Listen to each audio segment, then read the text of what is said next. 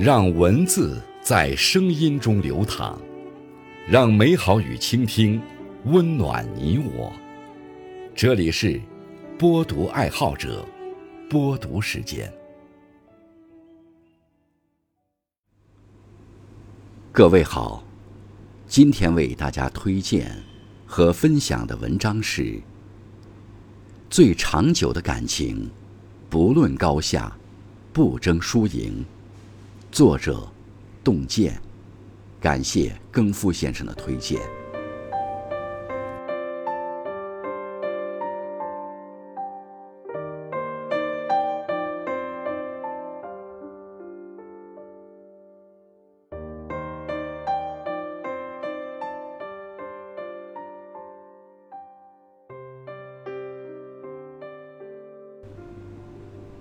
经常听人说。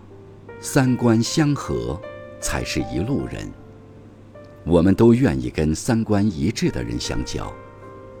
可每个人阅历不同，所处环境不一样，其实很难在观念上完全一致。世间没有完全契合的两个人，所有好的关系，都需要用心经营。朋友的母亲。七十多岁了，经常会为几个免费鸡蛋，一大早就去超市排队。但母亲有关节炎，一劳累就腿脚疼，经常是排完队还得去看医生。每次带母亲看完病回来，朋友就会大发脾气：“几个鸡蛋值多少钱？你咋就这么能折腾呢？”母亲还总爱在朋友圈。转发一些养生文章，他每次看到都要数落一番。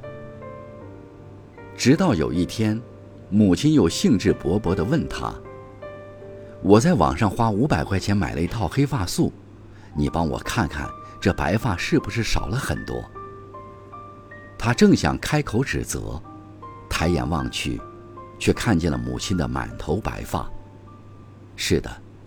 五百块钱买来的黑发秘方一点也没有用，相反，母亲头上的白发更多了。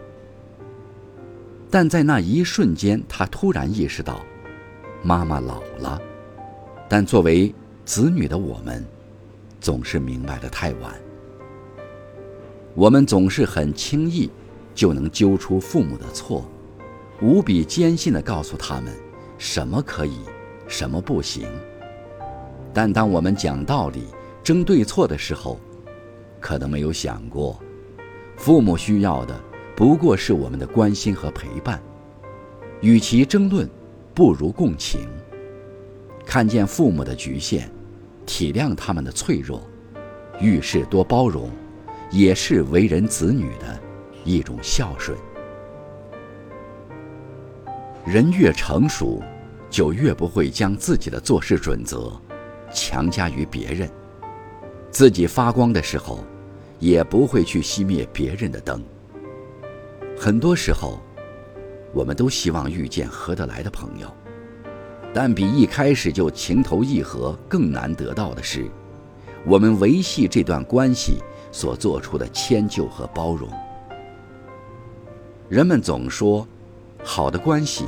需要脚步一致，但这世上根本没有思想行为能够完全同频的人。求同是一种追求，存异才考验一个人的智慧。珍贵的友情，从来没有高下之分。